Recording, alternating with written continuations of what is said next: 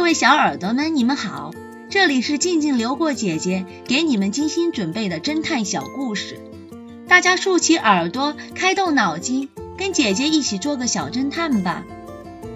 小侦探系列一百三十一，自杀还是谋杀？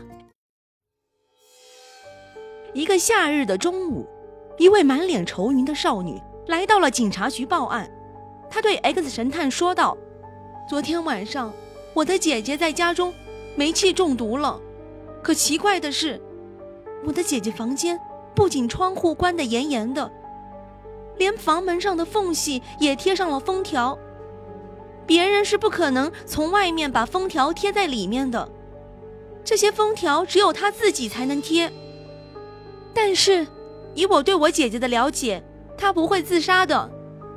听完少女的陈述。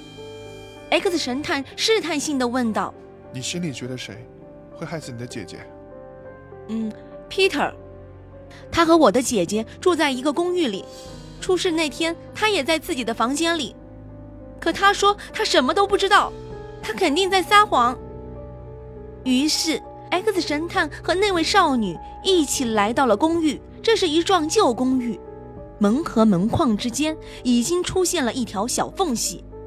在出事的房门上还保留着这些封条。X 神探往里瞧了一瞧，便向公寓管理人员询问当天晚上发生的情况。管理人员回忆道：“那天深夜，我听到了一种声音，像是电器的声音。”X 神探眉头一皱：“带我去看看皮特的房间。”管理人员带着 X 神探走到了皮特的房门前。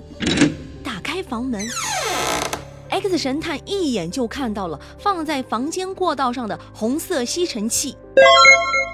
他转身对那位少女说道：“小姐，你说的对，你姐姐确实是被人谋杀的，凶手就是皮特。”小侦探们，X 神探是怎样识破皮特的真面目的呢？下集告诉你们答案哦。地铁站的嫌疑犯，这个故事的真相是，X 神探指的是第四个人，因为嫌疑犯跑了很长一段路，一定会气喘吁吁，而这六个人中，只有第四个人在大口大口的喘气。